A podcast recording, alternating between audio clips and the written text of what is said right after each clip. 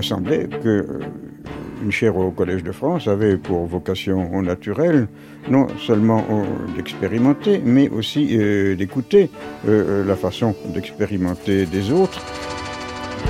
On faisait la queue pour entrer dans la petite salle numéro 8 du Collège de France, comme aujourd'hui on fait la queue pour aller au cinéma. Les cours du Collège de France par Meryl Moneghetti. S'il m'est permis d'interpréter à mon tour le collège, il est comme l'une des dernières ruses de l'histoire. Le professeur n'y a d'autre activité que de chercher et de parler, je dirais volontiers de rêver tout haut sa recherche. Alors là, tout le monde est là, mélangé, scientifique, littéraire, philosophe, gens de toutes les langues. Enfin, et vous voyez, cette salle est remplie de, de souvenirs sur l'histoire du Collège de France.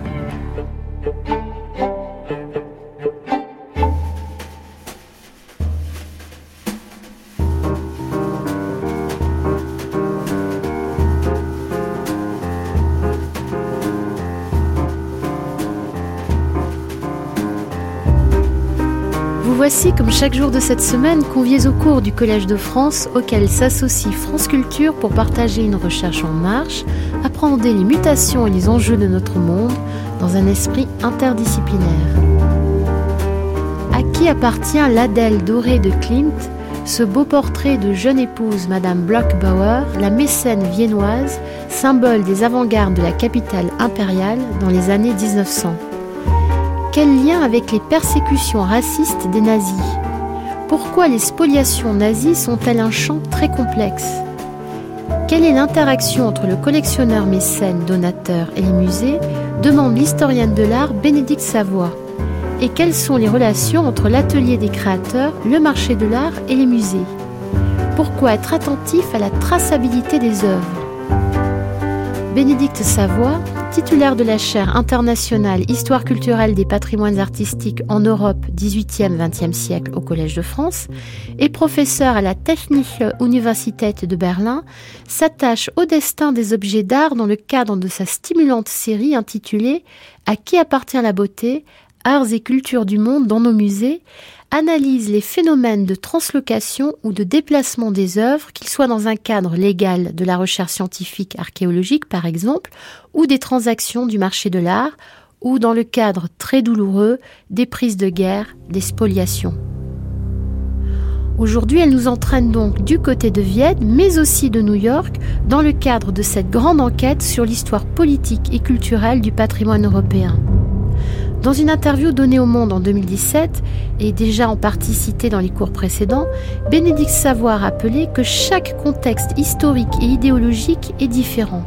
Mais il ne faut jamais oublier que la dépossession, que ce soit par un individu ou une nation, est toujours une blessure, même s'il y a une temporalité de la douleur, notait-elle.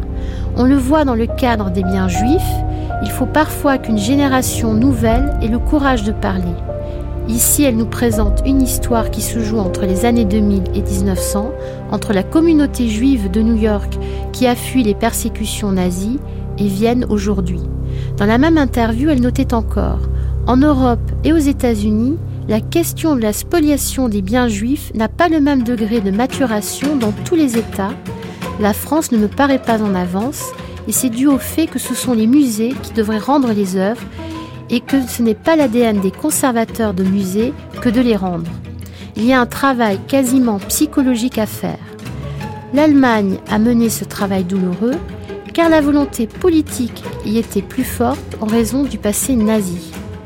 Alors découvrons le destin de l'Adèle dorée dans toute sa complexité et nous gagnons le Collège de France le 14 juin 2017 pour le cours de Bénédicte Savoie À qui appartient la beauté?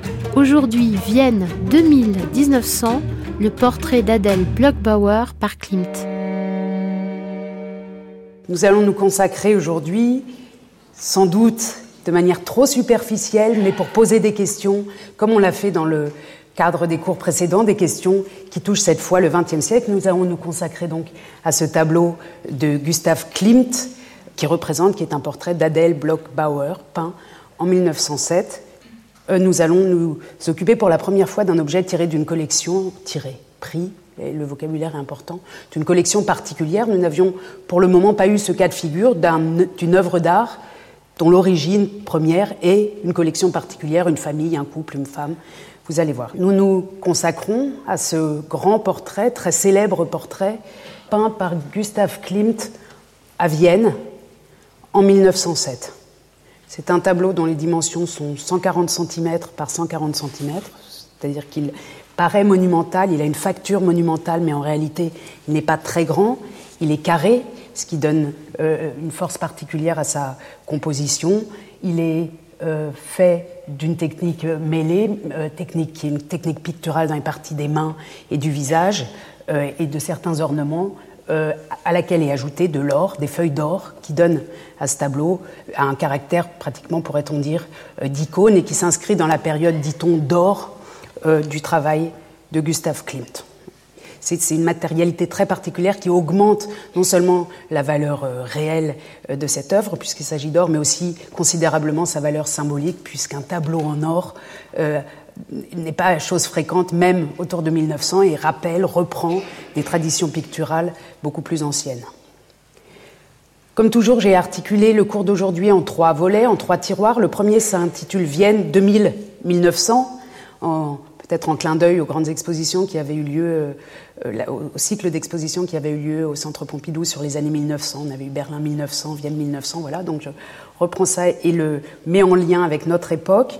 Deuxième euh, tiroir ou volet atelier, musée, marché. Et le troisième s'intitule Spoliation nazie, un champ complexe. Je devrais en fait dire un champ très très complexe et même un champ trop complexe pour en parler comme ça très rapidement euh, dans le cadre d'un seul cours. Il faudrait bien sûr y consacrer euh, tout un cycle de courses qui d'ailleurs pourrait être le, le cas. Aujourd'hui, dans la logique qui est la nôtre depuis euh, huit cours, il s'agit de poser, de soulever des questions, de, des étonnements ou euh, de créer des liens qui ensuite soit peuvent susciter votre travail individuel, vos recherches à vous, soit peuvent euh, mener nos propres recherches plus loin plus tard.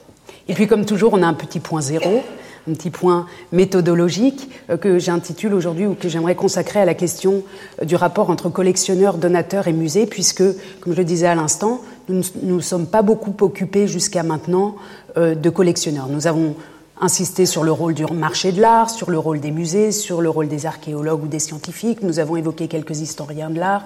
Nous avons donné une grande place aux militaires. Mais les collectionneurs, et les collectionneurs mécènes en particulier, jusqu'à maintenant, n'ont pas joué de rôle dans notre discussion, c'est lié au fait que nous avançons chronologiquement euh, dans l'ordre de création des œuvres et ce phénomène du collectionneur-donateur et du lien très fort entre collectionneur, donateur et musée est un phénomène du 19e siècle et en particulier de la fin du 19e siècle. Avec notre tableau, nous sommes en 1907 et nous sommes en plein dans les années où euh, les musées ne peuvent plus se passer euh, des collectionneurs et des donateurs et où une interaction très forte se crée. Premier petit point donc euh, rapide de rappel, collectionneur, donateur, musée. Je vous montre trois photos simplement pour euh, montrer que ce phénomène des collectionneurs donateurs est un phénomène européen. D'abord, la photo de mariage d'Édouard André de Nelly Jacquemart, euh, que les Parisiens connaissent bien pour le musée privé qui existe à Paris, le musée Jacquemart-André, qui est l'exemple, un exemple de musée privé euh, fondée à partir de collections constituées à la fin du 19e siècle. On est euh, ici, avec les exemples que je vous montre, dans, une génération de personnes nées autour de 1800, entre 1860 et 1880 à peu près. Hein. Et c'est dans ces années 1860, 1880, 1900 que se forment de très très grandes collections, très riches, qui peuvent vraiment, privées, qui peuvent vraiment rivaliser avec celles des musées, des collections qui sont principalement, et on reviendra un petit peu plus tard sur la différence, des collections d'art ancien et euh, d'art euh, décoratif, de porcelaine euh, asiatique, de tapis, de tapisserie, de, tapisserie, pardon, de textiles et des objets de ce genre. Donc ici, on a un exemple parisien, français. Je vous en montre un autre sans montrer qui se cache derrière. C'est James Simon, mais vous avez reconnu le buste de Nefertiti à l'intérieur ou, une copie dans, sur la photo historique de ce salon, de ce euh, mécène berlinois à qui les musées de Berlin doivent pratiquement tout. Et d'ailleurs, euh, quand vous pénétrez, quand vous euh, entrez dans les musées de Berlin, vous voyez partout son nom, soit sur des plaquettes, soit son buste. Maintenant, la ville de Berlin a plusieurs parcs et, des rues qui portent son nom. Donc James Simon, collectionneur, né en 1851 mais qui a vécu jusqu'en 1932 et qui a été donc euh, il était industriel, mais il a beaucoup investi non seulement dans la formation d'une collection particulière, mais également dans, des œuvres sociales à Berlin. Une piscine notamment euh, a été euh, créée par lui. Il est de confession juive. Et James Simon a formé cette collection dès l'origine dans un esprit patriotique euh, qui était celui de former une collection pour ensuite la donner au musée de Berlin. Euh, on est face à une génération, qu'on soit en Allemagne, en France, en Angleterre à ce moment-là, de collectionneurs patriotes, quelle que soit leur confession. D'ailleurs, beaucoup de ces collectionneurs sont euh, juifs, sont des industriels ou des, gens de la finance qui travaillent dans la finance juive, donc qui peuvent se permettre de monter de très grandes collections, mais pas seulement. Les Jacques Marandré sont un couple catholique et protestant. Et ces grandes familles collectionnent souvent et les, États favorisent par leur politique fiscale ce genre de, construction, collectionnent souvent d'abord pour des questions de prestige individuel, mais aussi et toujours dans l'idée de donner, y compris de leur vivant, une partie de ces œuvres. Et un très grand exemple euh, d'une famille européenne qui a enrichi considérablement par ses dons les musées euh, de Londres, de Paris, euh, de Vienne, c'est la famille Rothschild. Vous voyez ici Ferdinand Rothschild au milieu de certaines œuvres de sa collection, auxquelles euh, le British Museum, par exemple, doit beaucoup, puisqu'une salle entière est consacrée aux donations euh, de cette famille et euh, aux, effets considérables que ces dons très précieux font sur le, le rayonnement des musées nationaux. Donc on est dans ces années 1900, un peu avant, un peu après, dans une configuration où les personnes privées, qui, sont, qui sont des personnes portées euh, par le capitalisme européen, par l'industrie, par la finance, euh, constituent de très grandes collections. D'abord des collections, je l'ai déjà dit, d'art ancien, mais aussi d'art contemporain, puisqu'ils subventionnent, ils aident, ils achètent des œuvres à de jeunes artistes contemporains. Et là, on peut dire que les collectionneurs juifs sont plus courageux ou plus, euh, téméraires dans leur choix ou plus engagés. Quand on, les, études qui se sont occupées de regarder de manière euh, globale euh, le type d'œuvres collectionnées par certains collectionneurs, ces études comme celle de Véronique Long, dont je montre ici la première page, et qui s'est intéressée à d'autres formes euh, de mécénat aussi, euh, en général, par exemple, les amis du musée du Louvre, tous ceux qui ont donné au Louvre, quand elle fait des études euh, statistiques, elle s'aperçoit que pour ce qui est de l'art ancien, tout le monde, tous ces gens très très riches, pour, pour dire les choses simplement, tous ces, ces très riches parisiens, berlinois, munichois, londoniens, achètent à peu près le même art ancien, on est dans des typologies semblables. En revanche, pour ce qui est de l'art contemporain, on sent que ceux qui sont de confession euh, juive, d'après elle, d'après ses travaux, sont plus euh, audacieux. Euh, je vous montre aussi, juste simplement pour vous montrer que ce travail, la recherche sur les collections privées, est une recherche qui est menée en Europe, mais pour le moment toujours de manière nationale. On a les collectionneurs parisiens, les collectionneurs français. ici, je vous montre le, titre d'un livre de Sven Kurau, d'une thèse de Sven Kurau, der Kunstsammler Kaiserreich, c'est-à-dire sous l'Empire allemand. Il s'est occupé de différents profils euh, de collectionneurs allemands. Tous ces travaux, qui sont assez récents dans l'histoire de l'art, qui ont une dizaine, d'années, montrent combien ces collectionneurs sont des figures centrales pour les musées publics d'Europe. J'en arrive au vrai premier point. Vienne 2000-1900 et premier point qui, vous allez le voir, est lié tout de suite à la question de comment s'approprier une œuvre ou qui s'approprie une œuvre, quand, pourquoi. On va commencer avec Conchita Wurst, je ne sais pas si Conchita Wurst est bien connue de euh, tout le monde. Conchita Wurst est une euh, chanteuse, enfin, oui, une chanteuse euh, autrichienne qui a gagné un prix de l'Eurovision, ce qui lui a valu sa célébrité, et qui en 2015 a posé, déguisée en Adele Blockbauer, comme si elle était le tableau de Klimt, pour une affiche qui a été montrée dans tout Vienne en 2015 pour le Life Ball, qui est le, bal annuel consacré à la lutte contre le sida. Alors, qu'est-ce que ça nous, raconte? Il ne s'agit évidemment pas d'une source euh, traditionnelle pour les historiens. On n'a pas un texte à interpréter, etc. On est face ici à la mise en scène de cette photographie pour une manifestation joviale euh, et de, comment on dit, quand il s'agit de donner de l'argent pour une bonne cause. Voilà. Viennent en 2015 pour tout le public qui s'intéresse à ce genre de festivités, Adele Blockbauer, ce tableau de Klimt, est manifestement une référence qu'on identifie. Euh, le, quand Conchita Wurst, donc une chanteuse pop, euh, s'investit de ce motif, elle le fait comme si à, Paris on prenait la Joconde, à peu près, hein, pour comparer, ou comme si à Berlin on prenait Nefertiti. Donc en 2015, à Vienne, euh, le tableau de Gustav Klimt représentant cette femme d'une vingtaine, trentaine d'années autour de 1900 est quelque chose qui fait partie de la culture populaire. Ici, pour nous historiens, on a la preuve en quelque sorte qu'elle est passée dans la culture populaire, une culture populaire qui n'écrit pas de livres, c'est pour ça qu'on n'a pas de, de, texte très précis là-dessus, mais en tout cas qui nous montre par le visuel que cette œuvre d'art est considérée par les Viennois comme quelque chose de très viennois.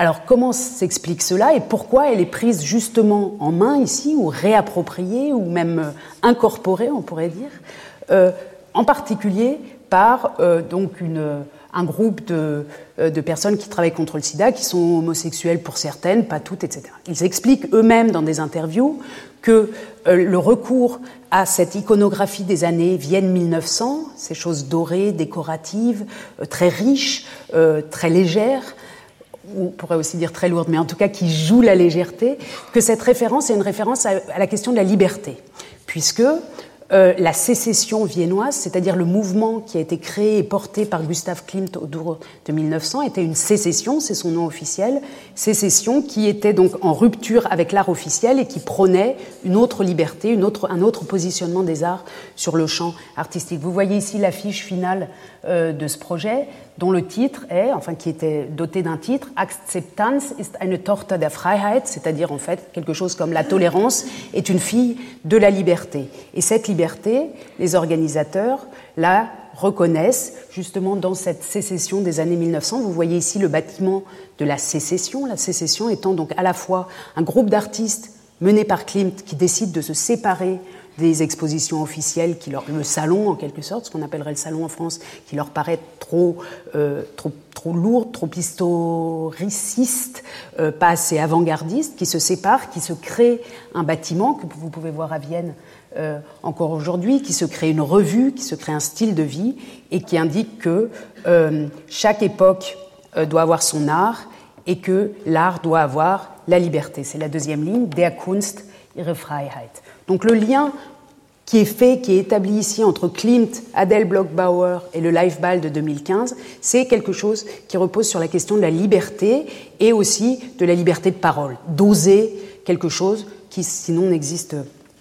pas. Vous voyez ici les fondateurs de cette sécession qui d'ailleurs sont dans une pose euh, en effet non euh, canonique pour une photo de groupe euh, d'artistes. Klimt, ici dans une position comme Dieu, le pantocrator, là, bien, bien frontal. certains sont allongés, vous voyez, donc ces, hommes, ce groupe d'hommes, dont tous euh, représentent l'école de peinture viennoise euh, des années 1900 et d'architecture d'ailleurs, et de design. Euh, et vous voyez comment le lien est fait avec Vienne. Alors, en 2015, Adèle Blockbauer, ce tableau très connu, qui est l'icône de Vienne, n'est plus à Vienne depuis pratiquement dix ans le 17 février 2006, tout Vienne se couvre d'affiches intitulées Ciao Adèle, Salut Adèle, et euh, signale que ce tableau va quitter la ville, cette ville où il est né, où il a été créé, puisque Adèle Blockbauer vivait à Vienne, où il a été conservé euh, pendant pratiquement un siècle. Et à cet instant-là, donc en 2006, ce tableau euh, quitte la ville ce qui n'empêche pas manifestement de, permettre à la culture populaire de continuer de considérer qu'il appartient à Vienne, même s'il n'y est plus. Pourquoi il quitte Vienne Peut-être que vous avez à l'époque suivi euh, cette affaire. En 2000, euh, au début de l'année 2006, vous voyez ici euh, un extrait du Figaro publié le 7 février 2006, au début de l'année 2006, Vienne annonce finit par annoncer, après un long combat juridique, qu'elle va rendre cinq tableaux de Klimt à sa propriétaire ou aux descendants des propriétaires légitimes. Et Vienne euh, insiste sur le fait que les sommes qu'il faudrait investir pour garder ces tableaux à Vienne, ces tableaux qui pourtant sont tellement viennois, que les sommes à investir euh, seraient bien trop considérables. Euh, donc l'Autriche renonce, non seulement elle, donc elle annonce qu'elle a perdu la partie en quelque sorte après avoir lutté longtemps pour maintenir ses tableaux à Vienne, et elle annonce dans la foulée qu'elle ne fera aucune tentative pour les racheter après sur le marché de l'art parce que ce serait une tentative trop coûteuse. Cet exemple est devenu l'un des exemples les plus célèbres ou les plus à la fois les plus connus et les moins connus dans sa profondeur euh, liés aux questions de spoliation d'œuvres d'art nazies. Je vous montre ici tout simplement une page euh, donc internet ni scientifique, ni, ni, fondée, ni juridique et assez mal faite qui établit le top 10 des œuvres d'art volées, volées par les nazis. Et Adèle Blockbauer est numéro 1 dans ce, dans ce palmarès. On en est là pour le moment. Donc, si, on résume la situation pour nous, dans le cadre de notre discussion, on a une œuvre d'art qui est née à Vienne, qui, représente une femme viennoise, qui a été peinte par un artiste de la sécession viennoise, qui, qui est resté pendant 100 ans euh, à Vienne et qui, en 2006, quitte Vienne, mais continue d'avoir une fonction identificatrice, puisque la culture populaire continue de considérer Adèle Bloch-Bauer, ce tableau, euh, comme quelque chose lui appartenant pleinement ou avec lequel elle a envie de jouer, même iconographiquement. L'œuvre a été donc restituée parce que la Deuxième Guerre mondiale a joué un rôle dans ces liens de propriété qu'on va essayer euh, d'explorer, mais qu'on ne pourra pas explorer ici en profondeur, parce que, comme je l'ai dit précédemment, c'est des, chaque dossier est extrêmement compliqué et on peine beaucoup si on n'a pas travaillé soi-même pendant des années. En général, ce sont les juristes qui le font euh, sur ces questions, à donner tous les éléments du dossier pour bien le comprendre. En tout cas, euh, ce cas qui est très célèbre et qui lie la question de la valeur symbolique de l'œuvre avec celle de sa valeur réelle en argent, cet épisode, cette euh, ce moment de, l'histoire des musées et des restitutions a fait l'objet en 2015 d'un film qui euh, résume, euh, en aplatissant beaucoup, toute cette question. Et puis, vous voyez qu'ici l'affiche met elle aussi les éléments de l'histoire ensemble. On a l'or qui reprend l'or du tableau, l'ombre de deux personnes solitaires qui s'éloignent vers la lumière d'ailleurs, mais qui projettent une ombre de croix gammée, et en haut, l'indication selon laquelle euh, la lutte pour la justice n'aura jamais de fin et qu'on va lutter toujours jusqu'à ce que justice soit faite. Donc, qu'en est-il exactement? Comment cette œuvre est arrivée où elle était? Comment les nazis ou la période nazie a joué euh, dans son titre de propriété? Comment a-t-elle pu être restituée et même réclamée déjà? C'est des questions que je vais tenter euh, autant que possible de démêler un petit peu avec vous. Le deuxième notre deuxième volet s'intitule donc Atelier, musée, marché et va essayer de suivre ce qu'on appelle dans la recherche euh, actuelle la provenance de l'œuvre, c'est-à-dire en fait son pédi... J'ai entendu un directeur de musée dire un jour, euh, quand on a une... Pardon, quand on a un steak dans son assiette, on aime bien savoir d'où il vient. Eh bien, nous, dans les musées, nous aimons bien savoir d'où viennent nos œuvres. C'est ça la provenance. C'est quelque chose que dans d'autres domaines, on peut appeler la traçabilité d'une œuvre. Savoir D'où provient-elle Dans quelles mains elle est passée À quel moment Dans quelles conditions Qu'est-ce qui lui est arrivé dans ces moments-là? Est-ce que euh, une violence symbolique réelle a été liée à son appropriation? Voilà. certains directeurs de musées veulent le savoir, d'autres préfèrent ou ont préféré pendant très longtemps l'ignorer, puisque les demandes de restitution liées à ces efforts de transparence euh, sont, sont, très proches. Dès lors qu'on a expliqué que l'œuvre a été peut-être confisquée à un moment de son existence au, par exemple, euh, dans la période euh, nazie pour ce qui concerne l'Europe, dès, lors que cette, blessure dans la biographie de l'œuvre et de ses propriétaires est mise en évidence, euh, se pose la question très souvent, et plus dans d'autres pays que la France qu'en France, ou en France en tout cas une très grande résistance, se pose la question de la restitution éventuelle de ces œuvres.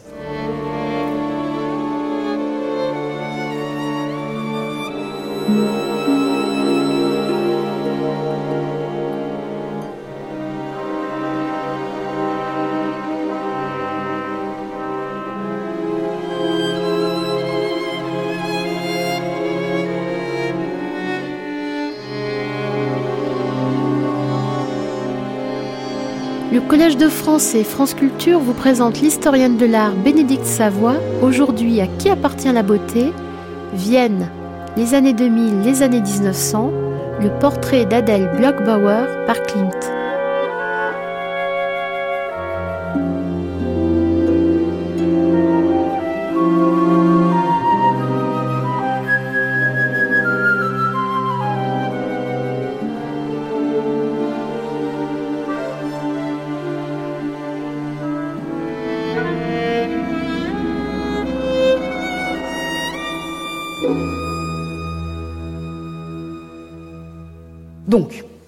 Tout doucement. Je, vous ai dit tout à l'heure qu'en 2000 au début de l'année 2006, Vienne annonçait qu'elle restituerait cinq tableaux de Klimt. La question qui se pose immédiatement, puisqu'on a entendu que ces tableaux avaient été peints euh, dans, un atelier, qu'elles étaient la propriété d'un collectionneur, c'est où était-elle en 2006 et pourquoi c'est l'État euh, viennois qui euh, annonce qu'il les restitue, enfin l'État autrichien, pardon, Vienne, la capitale de l'État autrichien, qui annonce qu'elle les restitue, et pourquoi cette configuration.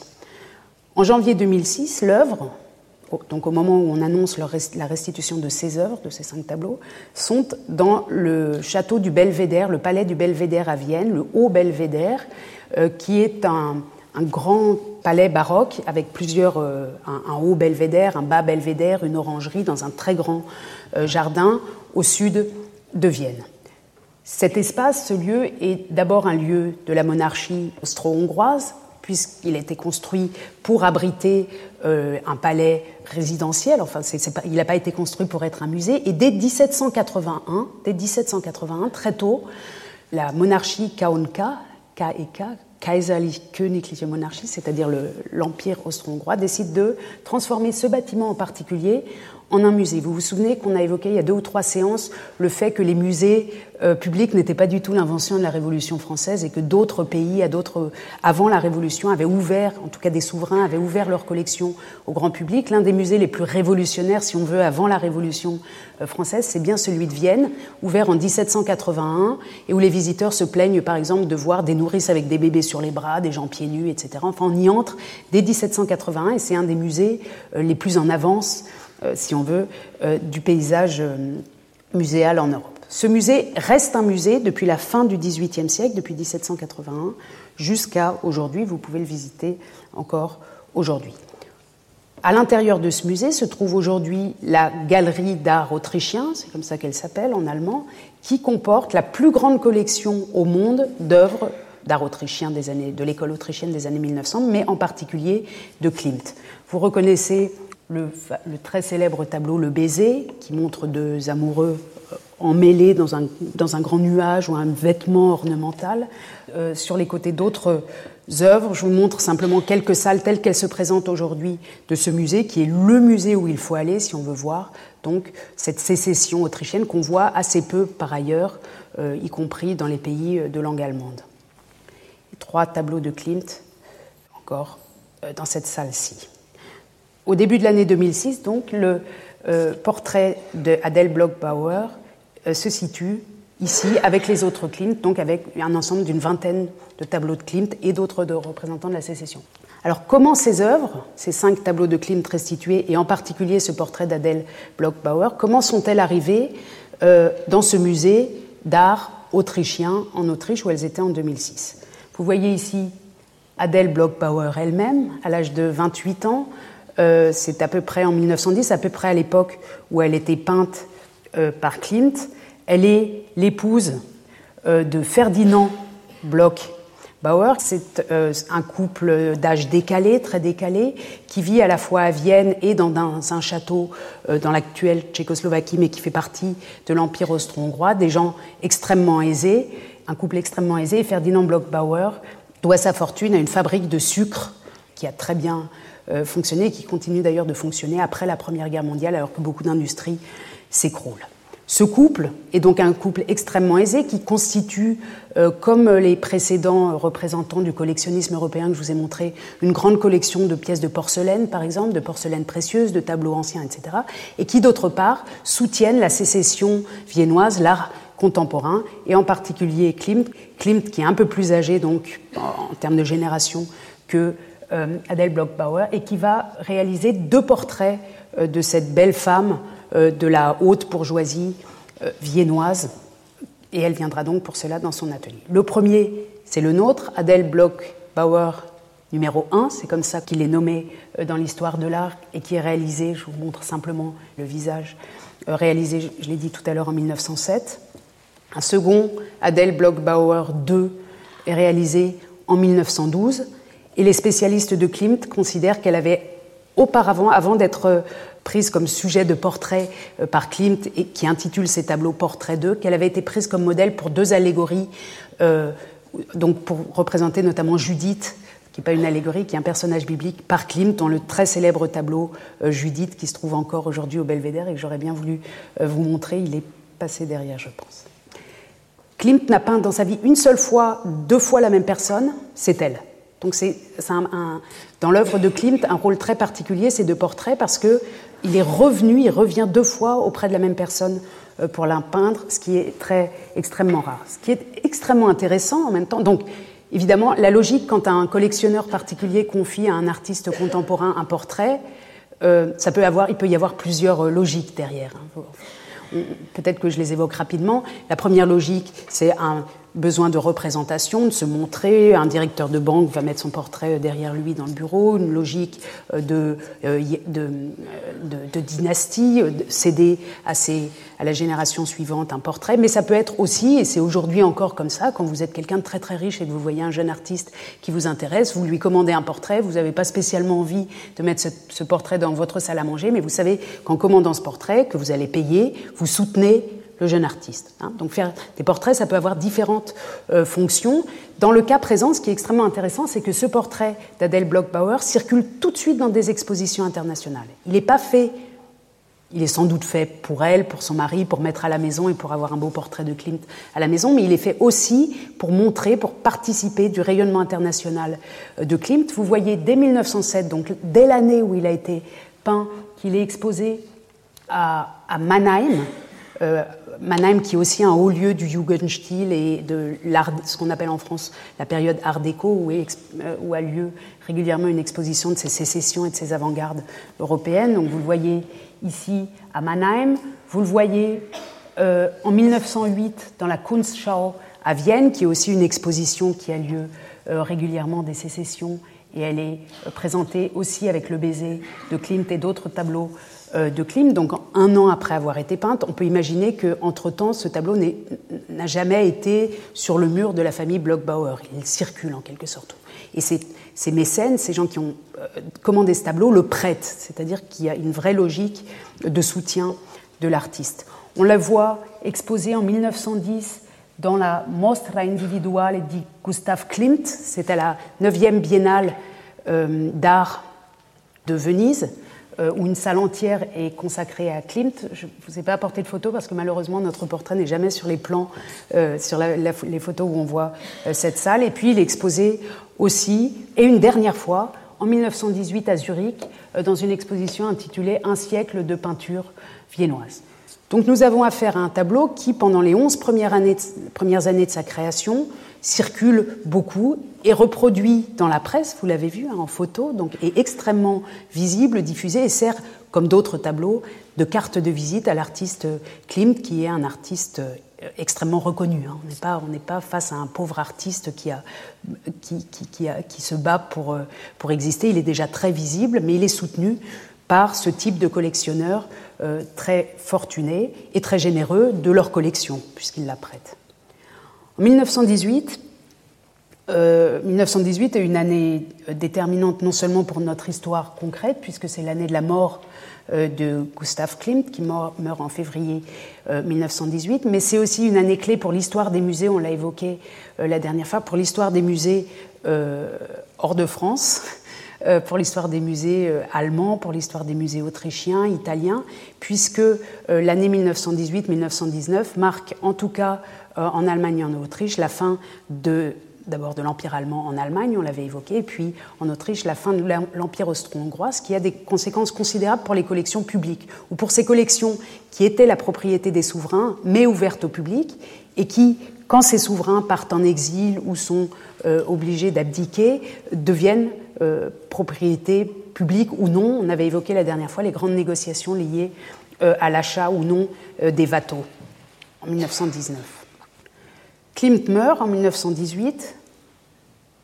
L'œuvre n'est plus exposée à ce moment-là dans des expositions euh, itinérantes, ou enfin à l'extérieur de Vienne. Et dans ces années-là, en 1923, euh, Adèle Blockbauer, qui n'est pourtant pas très âgée, elle est, elle est, née en 1881, donc elle a une quarantaine d'années, un peu plus. Euh, en 1923, elle rédige un testament intitulé donc Mes dernières volontés, un testament qui euh, décide de ce qui doit être fait de sa fortune après sa mort. Pourquoi elle fait ça à ce moment-là On l'ignore. Elle est morte deux ans plus tard d'une méningite, dit-on. Je n'ai pas vérifié les, dossiers médicaux, mais en tout cas, il ne semble pas qu'elle attende spécialement, particulièrement, euh, sa mort prochaine. En tout cas, assez jeune, elle établit un testament, un testament qui est très important pour comprendre ce qui va se passer avec cette œuvre-là. Donc nous sommes en 1923. Euh, la première phrase, comme euh, dans tous les testaments, c'est euh, qu'elle a l'esprit tout à fait clair et qu'elle décide les choses suivantes. Et ces choses suivantes, d'abord, très vite, ce sont des dons à des Arbeitervereins, c'est-à-dire à une société, enfin à une, comment on dirait en français, une société de travail d'ouvriers, enfin un groupe d'ouvriers, pas un syndicat, mais un, groupe d'ouvriers. Elle va donner 50 000 couronnes tchèques au Wiener Arbeiterverein Kinderfreunde, les amis des enfants, et la même somme au Wiener Verein die Bereitschaft, qui est aussi une, association. Euh, voilà, donc ça, ce sont des dons sociaux en quelque sorte.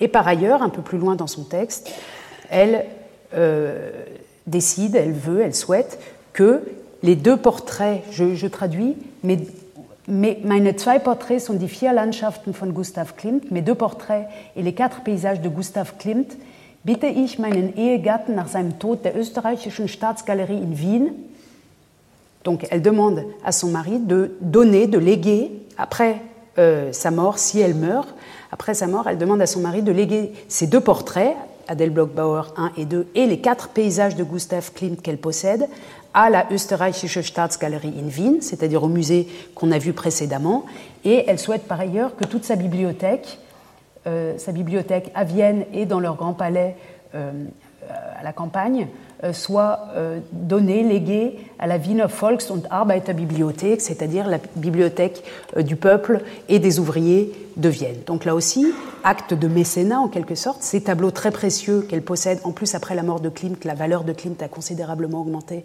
elle souhaite les léguer au musée public de sa ville et de son État, et par ailleurs les livriront dans une bibliothèque comme œuvre caritative, une bibliothèque populaire. Ce texte est établi en janvier 1923 et vous voyez qu'il est conservé euh, aux archives euh, de Vienne. C'est de là qu'il a été euh, qu'il est retranscrit. Je n'ai pas trouvé hélas de version manuscrite. À ce moment-là, les sources dont on dispose quand on ne s'est pas occupé du dossier à pleine main comme juriste sont un peu floues. On sait que l'œuvre le portrait d'Adèle Blockbauer numéro 2 a été prêté, donc avant même qu'elle ne meure, à ce musée déjà. Il est en prêt au musée. Euh, d'après les sources auxquelles on, accède, on peut accéder, entre 1918 et 1921. Il se peut que ce soit lié au fait que, puisqu'en 1919 l'Empire austro-hongrois éclate et que la, euh, euh, que, toutes les possessions qui étaient en Tchécoslovaquie de cette famille ne sortent de l'Empire austro-hongrois, qu'il y ait des questions de, juridiques qui fassent qu'elle préfère mettre cette œuvre jusqu'en 1921, jusqu'à ce que la situation soit éclaircie au musée. Mais on peut imaginer que c'est aussi déjà un acte de, de générosité culturelle, pour ainsi dire, et que cette œuvre est prêtée là-bas.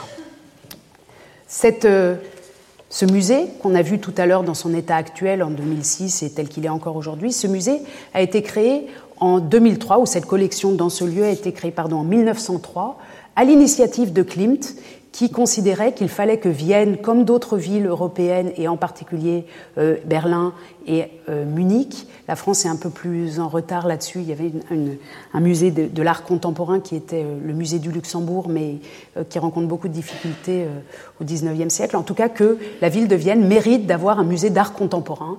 Et Klimt et ses amis de la sécession appuient la création d'un tel musée qui est finalement ouvert en 1903 et qui va s'appeler la Moderne Galerie à cette époque-là. Moderne Galerie est installée au Belvédère et montre de l'art tout à fait récent d'artistes encore vivants.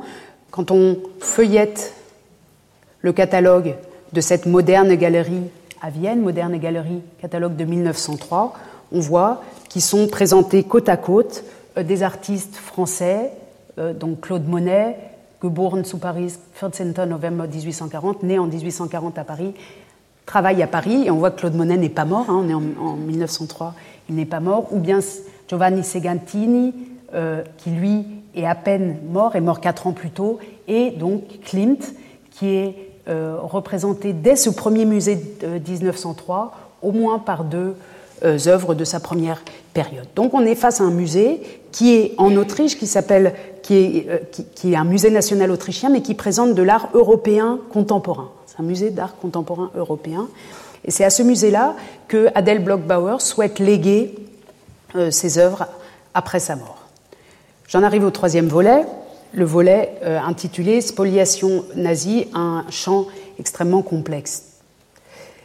Et je rappelle, mais vous le savez, qu'en 1938, l'Autriche, qui donc était une république depuis 1919, depuis la fin de l'Empire austro-hongrois, l'Autriche est une république, ces musées sont devenus des musées de la République, que l'Autriche euh, est rattachée par l'Anschluss à l'Allemagne nazie. Et vous voyez sur cette affiche notamment, qui est simplement un document pour visualiser euh, cette date qui vous est peut-être moins présente que, qu'elle peut l'être dans le domaine allemand, euh, l'empire allemand euh, devient un empire qui inclut Vienne, Linz, qui est redevenu aujourd'hui et qui était Innsbruck, Klagenfurt, etc., l'Autriche. Alors là, on arrive dans un moment de l'histoire des musées, de l'histoire euh, du patrimoine artistique en Europe, qui est un moment complexe. Et je voudrais simplement rappeler, parce que souvent on mélange ces différentes dimensions, que ce que souvent, et on l'a vu tout à l'heure, on voit présenter en France, notamment dans le vocabulaire qui existe, qui est disponible en France, comme les œuvres d'art volées par les nazis, ou sous le terme général de spoliation, que ce terme recouvre vraiment beaucoup d'opérations, de, cas, de logiques différentes, et à l'intérieur de ces logiques, des dossiers qu'il faut très très bien connaître pour pouvoir répondre aux questions. Mais je vous montre simplement trois, euh, trois de ces logiques pour qu'on sache de quoi on parle. La première logique, ou le premier lieu où la politique culturelle nazie s'attaque aux musées et aux œuvres d'art, c'est l'opération d'art dégénéré, Entartete Kunst, euh, qui est non seulement le titre d'une exposition, vous voyez euh, ici le Ausstellungsführer, le catalogue, le guide de l'exposition, donc de cet art dégénéré, art entre guillemets. L'exposition d'art dégénéré n'est qu'un moment dans toute cette opération de déclaration de Entartete Kunst. Qui nous intéresse présentement pour l'histoire des musées, c'est que les, euh, les, les, autorités nazies vont prendre dans les musées, qui sont aussi euh, des musées d'art contemporain, notamment à Berlin, à Vienne, à, dans l'Allemagne de l'Ouest, à Essen, etc., partout, à Hambourg, ils vont chercher dans les musées d'art contemporain les œuvres d'art contemporain qu'ils considèrent comme dégénérées, c'est-à-dire, en gros, euh, les pour, faire très très simple, l'expressionnisme allemand, qui est retiré des musées et mis dans des dépôts, euh, notamment à Berlin, quatre dépôts, euh, des dépôts où ils sont regroupés pour être ensuite vendus sur le marché international, puisque ces œuvres ont une qualité muséale déjà, elles sont tirées des musées, c'est de l'art contemporain, qui va être vendu pour produire des devises pour les Allemands. Ça, c'est un premier cas. C'est les autorités nazies qui s'attaquent à leurs musées publics, où les musées publics parfois jouent d'ailleurs le jeu, hein, qui vident leur propre musée public, leur propre collection publique des œuvres trop contemporaines ou ne correspondant pas à l'idéal esthétique nazi. Ça, c'est un premier cas.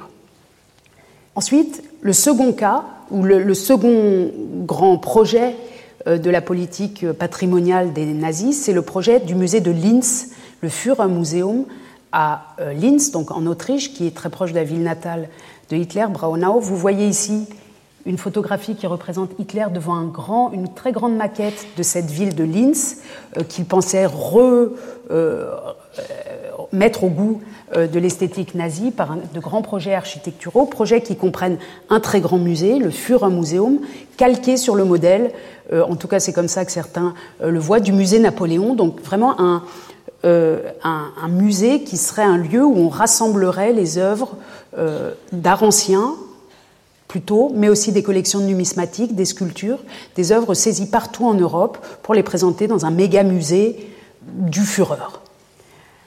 Ce musée a été bien étudié, puisque toute une équipe d'historiens de l'art avait été lancée euh, sur le projet, notamment le directeur des musées de Dresde, qui s'appelait Posse, mais pas seulement, euh, un grand groupe d'historiens de l'art est chargé de repérer en Europe, soit sur le marché de l'art, soit dans des collections particulières, soit même dans des musées, mais les musées sont protégés par des conventions internationales, sont chargés de repérer des œuvres qui pourraient être intéressantes pour le musée de Linz, et non seulement de les repérer, mais soit de les acheter sur le marché, soit de se les approprier.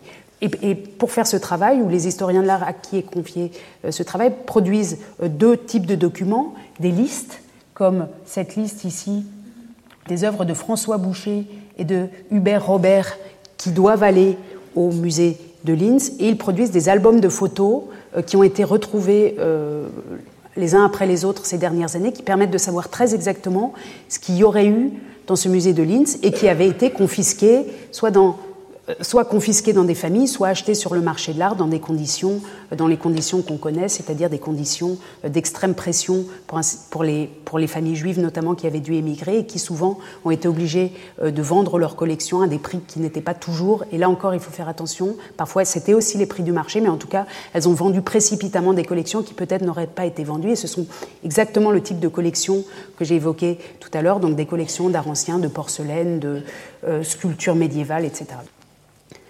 Et puis le troisième et criminel euh, projet de la politique euh, euh, patrimoniale ou des musées nazis, c'est la confiscation, le, dépouillement, la spoliation de familles juives soit exterminées, soit contraintes euh, à l'exil et qui, dans certains cas, pas toujours, mais dans certains cas, quand il s'agissait de familles aisées, ont dû soit laisser euh, leurs tableaux, leurs collections sur place euh, dans leur villa ou dans, ou dans les dépôts où elles les avaient mis en sécurité, soit les vendre très vite aux enchères, ce qui a créé un grand mouvement sur le marché de l'art européen et en particulier en Allemagne, où l'art ancien fait l'objet d'un boom considérable sur en particulier dans les ventes aux enchères, avec toute une nouvelle génération d'acheteurs qui sont les jeunes nazis qui veulent euh, acheter euh, de l'art ancien pour se, faire une situation. Donc on a euh, trois cas de figure. L'art dégénéré, c'est prendre de l'art dans les musées,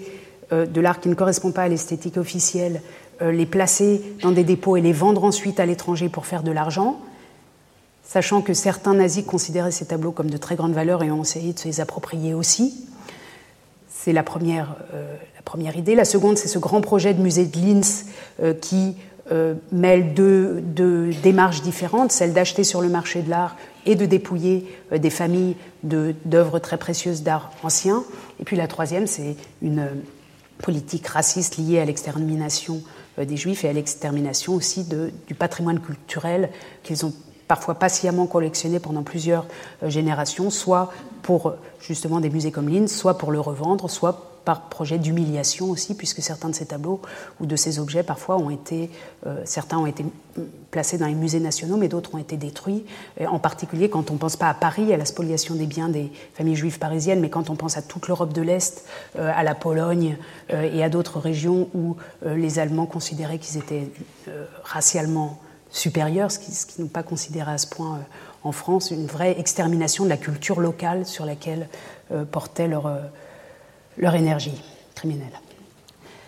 Toutes ces questions de démantèlement des collections privées et des collections publiques allemandes pendant la période nazie est revenue à notre souvenir et à la conscience collective de nous autres Européens seulement assez récemment, dans les années 2000, entre le moment où les choses se sont produites donc pendant la Seconde Guerre mondiale et les quelques années qui ont suivi avec la récupération des œuvres et les années 2000, euh, ce n'était pas un, sujet d'étude et un sujet pour la presse, c'est seulement à partir du début des années 2000, avec quelques très grands cas de restitution qui ont été euh, mis en lumière par la presse, de restitution donc aux propriétaires légitimes d'œuvres, que euh, ces questions sont revenues sur le, devant de la scène. Je vous montre quelques articles euh, polémiques liés en 2006 à la vente ou aux discussions liées euh, à, la restitution du portrait d'Adèle euh, Blockbauer, euh, des, mm, articles polémiques qui semblent suggérer ou qui suggèrent ou qui suggéraient à l'époque, et le, discours a un peu changé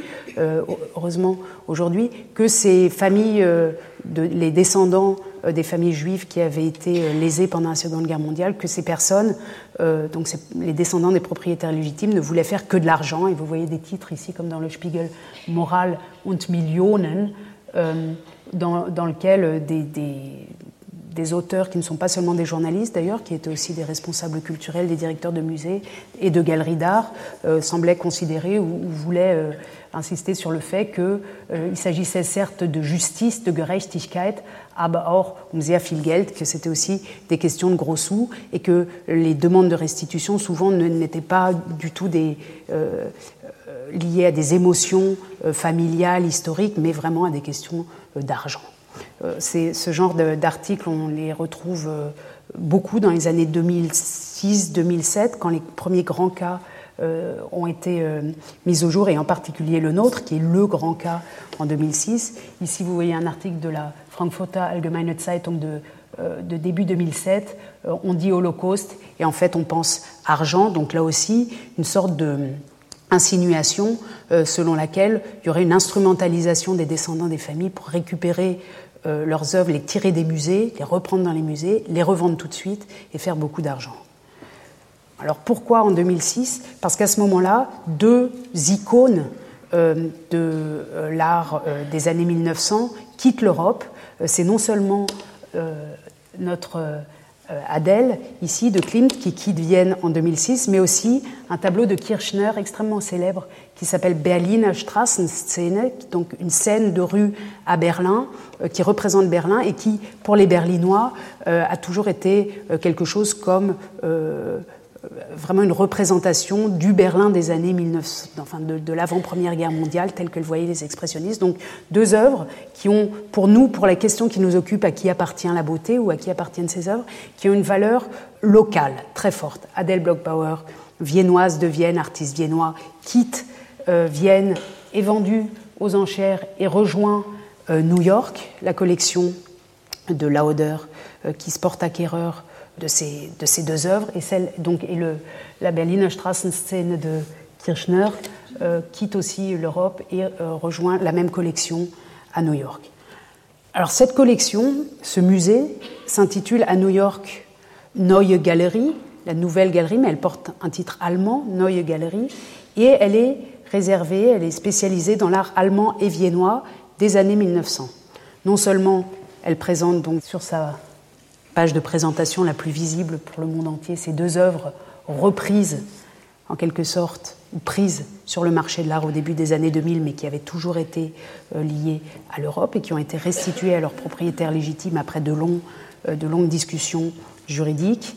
Et elle les présente, ces œuvres, dans un décor, qui rappelle lui-même par son architecture, par sa décoration, le Vienne des années 1900, euh, qui recrée en quelque sorte une atmosphère viennoise au centre euh, de New York avec un café viennois et un esprit qui est censé créer quelque chose comme Vienne 1900 à New York.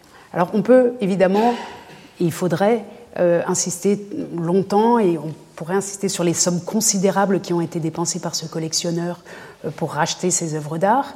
Euh, on pourrait euh, s'interroger aussi sur la légitimité d'une restitution alors que le testament d'une personne avait estimé que cette œuvre devait aller à Vienne, mais le, tournant, c'est que en 1938, le mari d'Adèle Blockbauer a, dû, a dû fuir après l'Anschluss, a dû fuir Vienne et avant de fuir Vienne a dit qu'il retirait tous ses dons au musée viennois, qui, qui devenaient des musées du Reich allemand en quelque sorte. Donc il avait retiré euh, ses dons et c'est pour ça qu'on a considéré qu'il fallait lui restituer ses œuvres, puisque l'Autriche, qui était la République autrichienne, était devenue en quelque sorte une partie du Reich allemand. C'est un cas assez compliqué. Hein. On n'est pas dans le cas d'une descente de SS dans une famille avec un décrochage des tableaux au mur, pas du tout. On est dans un cas compliqué, mais qui pose beaucoup de questions juridiques et qui est une des nuances dans les très nombreuses nuances et les différents cas euh, qui nous occupent à ces questions. Et on peut s'interroger sur la qualité euh, d'un mécène, d'un collectionneur qui rachète donc à très haut prix euh, ses œuvres d'art sur le marché pour les redonner, pour les remettre euh, en accès public, dans une galerie publique, certes dont l'entrée est payante, mais à New York pour tout le monde, et qui en quelque sorte, pour reprendre le terme que j'aime bien, a, a, pratiqué leur translocation de l'Europe à l'Amérique, de même que de nombreux descendants de familles juives euh, poursuivies euh, ont fait ce mouvement de migration jusqu'aux États-Unis et qui crée à New York, peut-être aussi pour ce public-là, pour le descendant des enfants euh, juifs, ce sont mes interprétations, après il faudrait travailler, mais qui crée un lieu qui rappelle cette Europe-là à ceux qui ont dû la quitter une ou deux générations avant. En tout cas, tout ça a sûrement euh, une, légitimité, chaque chose a, sûrement une légitimité. On ne peut pas, et c'est le message que j'aimerais euh, formuler aujourd'hui, on ne peut pas avoir, me semble-t-il, de jugement tout, trop tranché. Enfin, il faut avoir, euh, bien sûr, une éthique du patrimoine, bien sûr, mais toujours regarder tous les côtés à la fois et les intentions des uns et des autres pour bien comprendre la logique qu'il y a derrière. Ce qui est particulièrement intéressant dans cette euh, galerie par rapport euh, à un grand nombre encore malheureusement de musées européens, c'est qu'elle indique la provenance des œuvres à côté de chaque œuvre, c'est-à-dire que vous avez ici vous voyez ici la rubrique provenance qui explique comment l'œuvre est arrivée là et on aimerait bien euh, avoir des bases de données comme ça quand on regarde les collections du Louvre ou même les collections de Berlin pour savoir quand est arrivée cette œuvre, telle œuvre que j'aime bien et pourquoi est-elle là. Donc ce petit musée-là qui a un très petit nombre d'œuvres bien sûr euh, peut euh, le faire et le fait, et le fait comme un projet en quelque sorte. Nous, on explique d'où viennent nos œuvres, c'est une sorte de manifeste pratiquement. Et j'arrêterai euh, sur cette information beaucoup plus récente, et vous avez sans doute vu qu'un roman vient d'être consacré au tableau de Klimt, Adèle Blockbauer par Valérie Trierweiler, pardon, euh, roman qui vient de sortir. Mais en tout cas, euh, vous voyez qu'ici, en février 2017, donc il y a quelques semaines seulement, euh, une célèbre présentatrice américaine a revendu l'autre portrait d'Adèle Blockbauer, le numéro 2, qu'elle avait acheté en 2006, puisqu'il avait fait partie de cette grande restitution de cinq œuvres, comme le nôtre, qu'elle avait acheté à l'époque pour une certaine somme et qu'elle a, a revendu très récemment à une somme encore plus considérable et à un collectionneur chinois qui a promis de le mettre en septembre 2017 dans un musée public lui aussi. Donc là encore, on aurait une migration du Vienne 1900 qui maintenant euh, serait mis en Chine pour le moment où pendant quelques semaines les œuvres, les deux portraits d'Adèle Blockbauer ont été réunis pour la première fois depuis dix ans puisqu'ils étaient à Vienne ensemble. Ils ont été réunis dans la Neue Galerie euh, de New York, ce qui euh, est une bonne nouvelle en tout cas pour ceux qui souhaite travailler euh, sur ces œuvres pour les historiens d'art qui ont pu enfin euh, les revoir côte à côte. Et je pense que l'un des messages, euh, sans doute, liés à ces questions, c'est qu'il est toujours important que qu'autant que possible ces œuvres restent accessibles au grand public quand elles l'ont été, et quand une œuvre va sur le marché de l'art, enfin en tout cas son, passage vers le marché de l'art ne signifie pas encore sa disparition pour le regard public. Ça signifie parfois, mais de plus en plus, un grand nombre de collectionneurs, euh, et notamment hors d'Europe, euh, pratiquent le musée privé, qui permet donc de remettre des œuvres qui ont été acquises sur le marché de l'art au regard public. Alors peut-être pas au regard public des Européens, mais puisque nous avons tant pris, peut-être que euh, dans certains cas, il ne faut pas être trop triste de voir ces œuvres circuler tant qu'elles ne sont pas détruites. Je vous remercie.